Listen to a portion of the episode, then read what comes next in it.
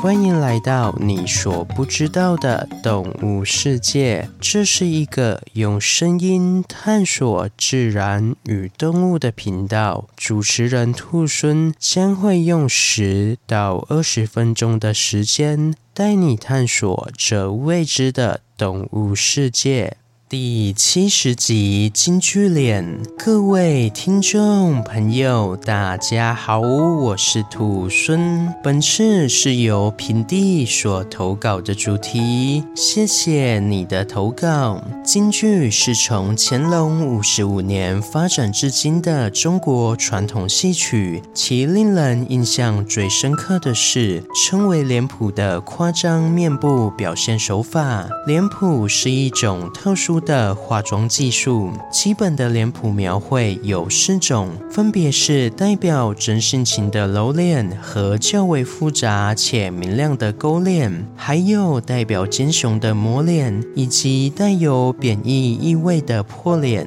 这些不同的脸谱就象征了剧中所描绘人物的性格，而脸谱也就成为了京剧的一大特色。不过，脸谱可不是我们人类才有的专利，动物界的山魈更是一出生就有着鲜艳花俏的面容，甚至许多东方人还直接称它们为京剧脸呢。今天兔孙就来向大家介绍有着京剧脸的山魈吧。山魈分类在猴科山魈属中，是目前猴科中体型最大的物种，且山魈体型粗壮，体长约一。公尺，体重约三十公斤，其面部特征是长有如鬼魅一般的可怕面容，整个脸部由一条高耸且鲜红的鼻梁贯穿，鼻梁两侧是带有沟纹且青蓝色的脸颊，脸颊之外还有一圈类似狮子的蓬松鬃毛，给人一种威壮严肃的气息。不过，这仅限于从正面看过去。因为如果视角一换，从后面看过去的话，就会看到它亮丽的蓝屁股，反而还有点滑稽呢。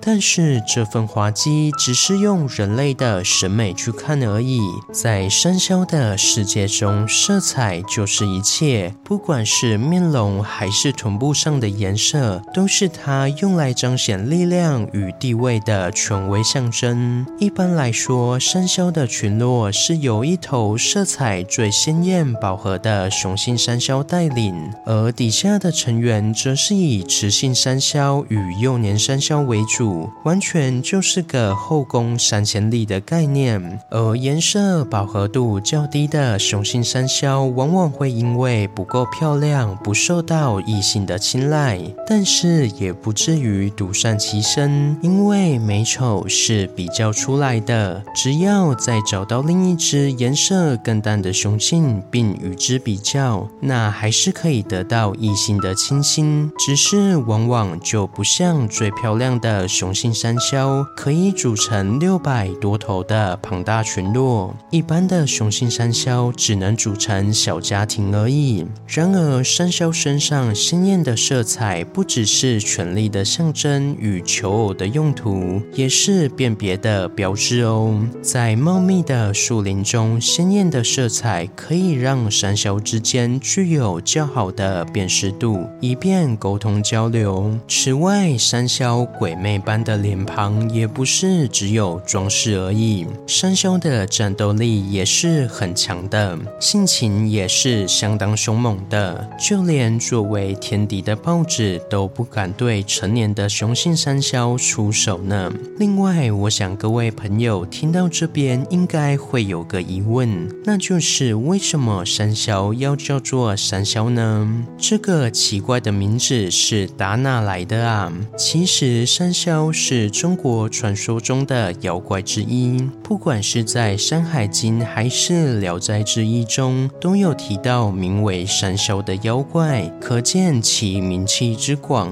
根据传说记载，山魈是一种人形且全身布满毛发。会在山中作祟的妖怪。而山魈最特别的地方在于，它会用一只脚在树林、山石间快速移动，同时也会出现在旅客面前，用它怪异的长相吓得旅客们踌躇不前。另外，在《山海经》的海内南经中还提到，山魈也喜欢抓人，并在抓到人后会仰天大笑，等笑够了就会把人类被给吃掉，是一种可怕的妖怪。然而，现实生活中的山魈是栖息在喀麦隆南部、加蓬、赤道几内亚和刚果的热带雨林，并没有涉及中国地区。因此，可以知道，传说中记载的山魈并不是动物界的山魈，而动物界的山魈会用山魈作为中文名，只是因为山魈的形态与样子很容易让人联想到传说中的妖怪而已。最后，兔孙再给大家补充一个山魈最厉害的黑科技，就是它身上的蓝色。听到这边，各位朋友可能会想说：“啊，不就是蓝色？很多鸟类、鱼类或昆虫身上不是就有蓝色了吗？有什么好稀奇的？”嗯，确实，蓝色在这些物种中不是什么罕见的颜色，但是蓝色这种颜色在哺乳动物上可是相当稀有的哦。请各位朋友想象一下，你能举例出身上有蓝颜色的哺乳动物吗？我想应该是很难，对吧？所以拥有蓝颜色的山魈是不是就显得非常特别呢？这边兔孙就来解释一下，为什么在哺乳动物中蓝色是非常少见的的颜色呢？这其实是因为在长时间的演化洪流中，哺乳动物的毛发只剩下了两种颜色的色素，分别是用于产生黑色的真黑色素与产生褐黄色的褐黑色素。如果这两种色素都没有的话，则会孕育出白色的毛色。而这也就是为什么哺乳动物的色系不外乎就只有黑色、色褐色、黄色、白色等色系。那这边也顺便说说其他物种身上缤纷的色彩是怎么来的吧。首先，鸟类中最常出现的鲜艳红色，几乎是来自于类胡萝卜素与蝶酸等色素，因为这类的色素可以吸收短波长的可见光，保留长波长的可见光。而我们都知道，短波长的可见光是蓝光，而长波长的可见光是红光。所以，类胡萝卜素吸收短波长的特性，就可以使我们看到红光、橙光等较长波长的可见光了。而自然界中的蓝色、紫色，通常不是由色素产生，而是受到光学结构的影响。譬如说，鸟类的羽毛结构可以产生绕射光栅，只让蓝色通过，使我们的肉眼看到蓝色。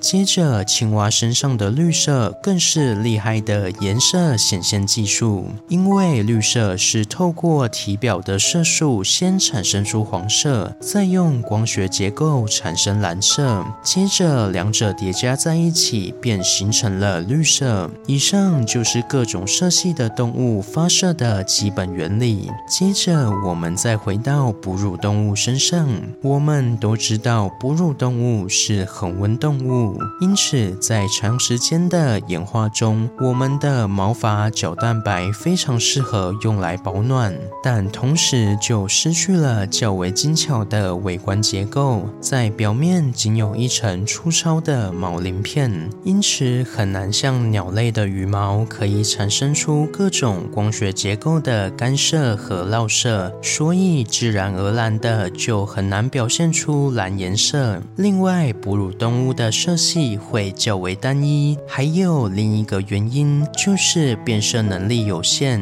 除了灵长类外，大部分的哺乳动物变色的能力都不太好。这是因为在中生代时，哺乳动物的共同祖先经历了一段穴居和夜行的时期。然而，感受颜色的视觉细胞需要较多的光线才能激活。因此在这个黑暗的环境中，变身能力就显得不是那么重要了。而时间再来到了新生代后，哺乳动物的视锥细胞只剩下绿色和蓝色两种，根本看不见鲜艳的红色。因此，在绚丽的世界中，哺乳动物的眼中只能映出黄色和蓝色构筑的世界。在这样的世界中，哺乳动物不需要为了吸引异性制造出鲜艳的颜色，甚至连鲜艳的警戒色和绿色的伪装色都不需要了。因为哺乳动物的天敌通常也是哺乳动物，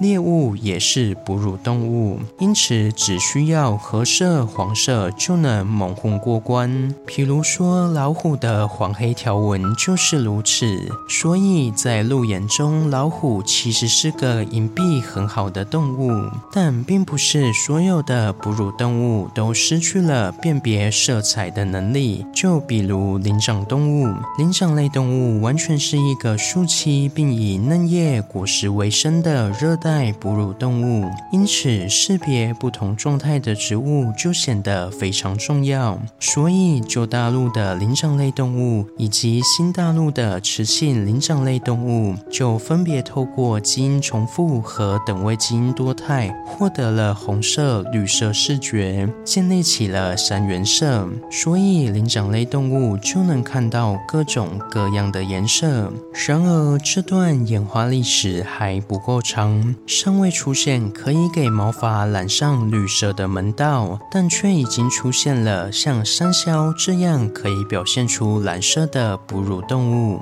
山魈可以产生蓝色的原因，一样也是与光学结构有关。山消脸部及臀部皮肤内的胶原纤维是以规律的方式排列着，这些胶原纤维可以透过粗细、间距及是否平行等结构不同，来反射单一波长的蓝光，同时抵消其余的反射，达到蓝皮肤的效果。而如果纤维之间的距离增加，蓝色就会变浅。说到这边，兔猻就想到，如果把这些纤维蛋白的排列顺序应用在医美上，那是不是就可以产生出蓝色皮肤的人类呢？好了，今天的故事就分享到这边喽。对生肖有什么其他的想法？欢迎到底下留言。如果喜欢我的节目，也欢迎追踪订阅及分享给身边对动物、自然有兴趣的朋友吧。最后，想要鼓励兔孙的话，